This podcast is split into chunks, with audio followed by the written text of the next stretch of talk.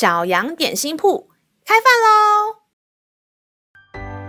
欢迎收听小羊点心铺，我是智慧欧姆蛋。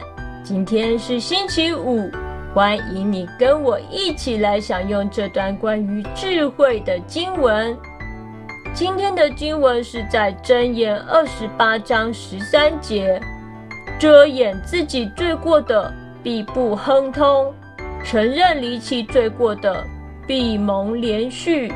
嗨，智慧欧姆蛋。呃呃。哦，抱歉，我只是想跟你打招呼，不知道会吓到你。哦哦，嗨，杨老板，你好。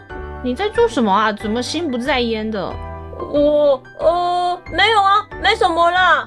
我只是在用 iPad 做功课，我绝对绝对没有偷打电动哦。哼哼，你确定吗？你的眼睛都不敢看我耶。圣经上说，我们做了不对的事情，只要愿意承认，并且决定下一次不要再犯，天父就会原谅我们哦。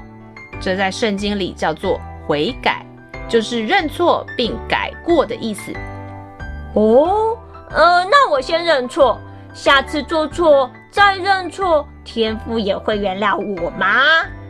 每次犯错都诚实认错，天父当然会原谅。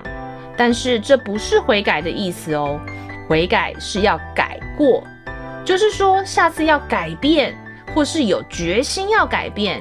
就算下次还是不小心犯了同样的错，但心中会求天父帮助我们不要犯同样的错。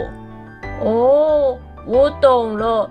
所以内心要不要改变也很重要。是啊，神是看我们内心的神。如果只是表面上认错，却没有要改变的决心，那这种行为是欺骗神，没有悔改，也浪费了神的恩典。哦，我知道了，我错了，对不起，我刚刚说谎了，我其实在偷打电动。我要去跟妈妈承认我偷玩 iPad 了，虽然会被没收 iPad，但是这样至少可以帮助我不能玩，我也比较能专心写功课。嗯，愿意承认自己做错是非常勇敢的行为，加油！求神给你节制的能力，让你能控制自己，不被打电动引诱，可以安排好时间，知道什么时候该做什么样的事情。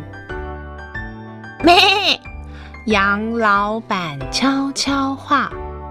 亲爱的小朋友，求神帮助我们愿意面对自己的错误。当我们愿意承认并且愿意改变，神就可以帮助我们，祝福也才会临到我们生命里。